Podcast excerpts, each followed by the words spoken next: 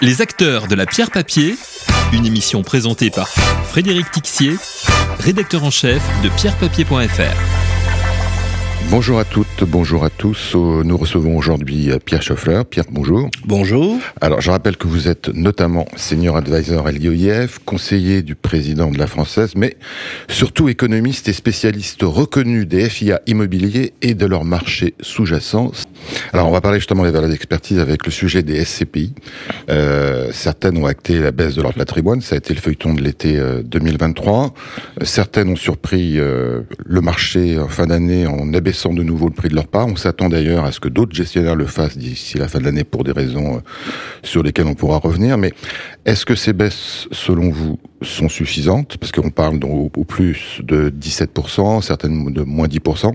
Est-ce que ces baisses sont suffisantes? Est-ce qu'elles vont se poursuivre en 2024 Alors, jusqu'à présent, on a traité le marché euh, immobilier comme un tout. En fait, euh, c'est- beaucoup plus diversifié que ça. Comme vous le savez, il y a des, des quantités, comme je sais, il y a une quantité de segments différents, de géographies différentes, et donc de dynamiques différentes. Et les SCPI, euh, sur les dernières années, se sont spécialisés, en particulier dans des segments tout à fait nouveaux, comme la santé, l'éducation, La logistique. la logistique, elles se sont ouvertes à l'Europe et donc on peut pas s'attendre à ce que toutes réagissent de la même façon. On a environ un tiers de la capitalisation euh, des SCPI investis en immobilier d'entreprise qui a revu donc ses prix à la baisse depuis le début de l'année.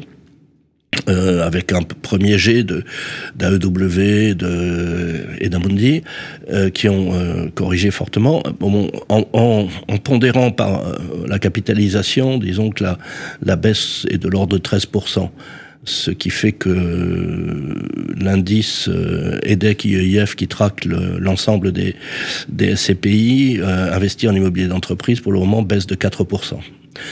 Euh, il est certain que parallèlement à cette baisse qui touche essentiellement les SCPI bureaux, d'autres SCPI peu nombreuses voient leur, prix, leur valeur de part, enfin leur prix de part, en revanche, être ajusté à la hausse. Oui, c'est le fameux débat entre les, celles qui ont des vieux patrimoines, entre guillemets, et celles qui sont en train de se les constituer. Oui. Et celles qui sont en train de se- et puis celles qui sont dans des segments qui ont déjà corrigé. Euh, le commerce a déjà beaucoup corrigé, le- la logistique. C'est les bureaux qui posent aujourd'hui un, un certain nombre de problèmes. Il faut voir également ça dans une optique euh, européenne. Et aujourd'hui, le- le- les grands, les deux grands pays d'épargne immobilière, c'est la France et l'Allemagne.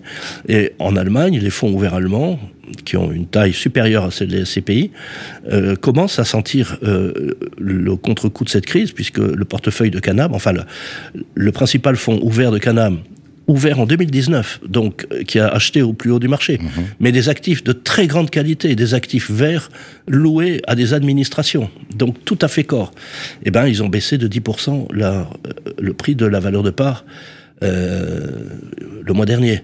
Donc également en Allemagne, on, a cet aspect. C'est un point important que les fonds immobiliers réagissent aux signaux de marché en s'ajustant à la baisse pour maintenir la confiance des épargnants. Alors c'est justement ma question. Est-ce que tout ont joué le jeu? Est-ce que le fait de faire ça en- par vagues successives, ce n'est pas euh, détériorer la confiance que les épargnants ou les, les réseaux de distribution peuvent avoir dans les gestionnaires de SCPI C'est là où il faut que les gestionnaires de SCPI expliquent bien leur stratégie. Encore une fois, euh, si, si, euh, une SCPI santé ou éducation peut ne pas voir sa valeur de part bouger, mais dans ce cas-là, il faut expliquer pourquoi, voire même monter.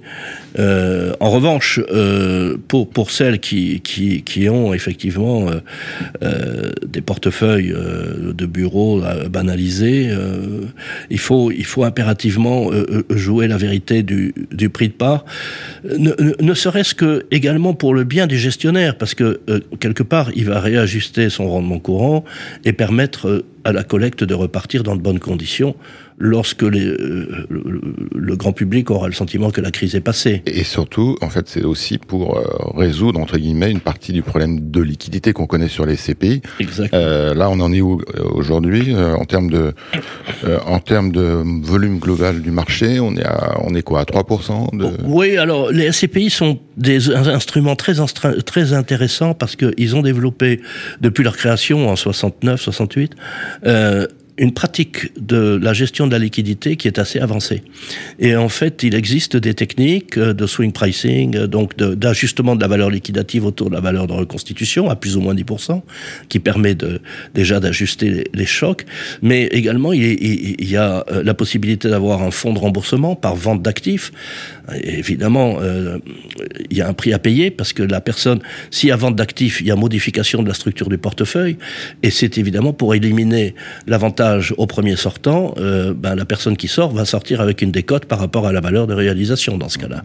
Donc il y a tout un tas de techniques dans les SCPI qui ont été mises en place et qui permet euh, d'assurer la liquidité. Le problème principal qu'on a aujourd'hui, c'est les parts en attente de cession, qui sont qui augmente euh, de façon très nette parce que la collecte nette n'est pas suffisante pour euh, avaler ces, ces, parts en attente de cession. Et là, on a aujourd'hui un problème qui est d'une ampleur telle qu'on on, on devrait normalement, on, enfin, on ne peut pas exclure, mais on devrait normalement avoir des CPI qui passent de capital euh, variable à capital fixe, euh, sans doute en début d'année prochaine, de façon à assurer la liquidité. Ça serait un mauvais signal envoyé au marché pas forcément. Disons que c'est un mauvais, c'est un mauvais coup pour les épargnants s'ils sortent, s'ils veulent sortir. Personne ne les oblige à sortir.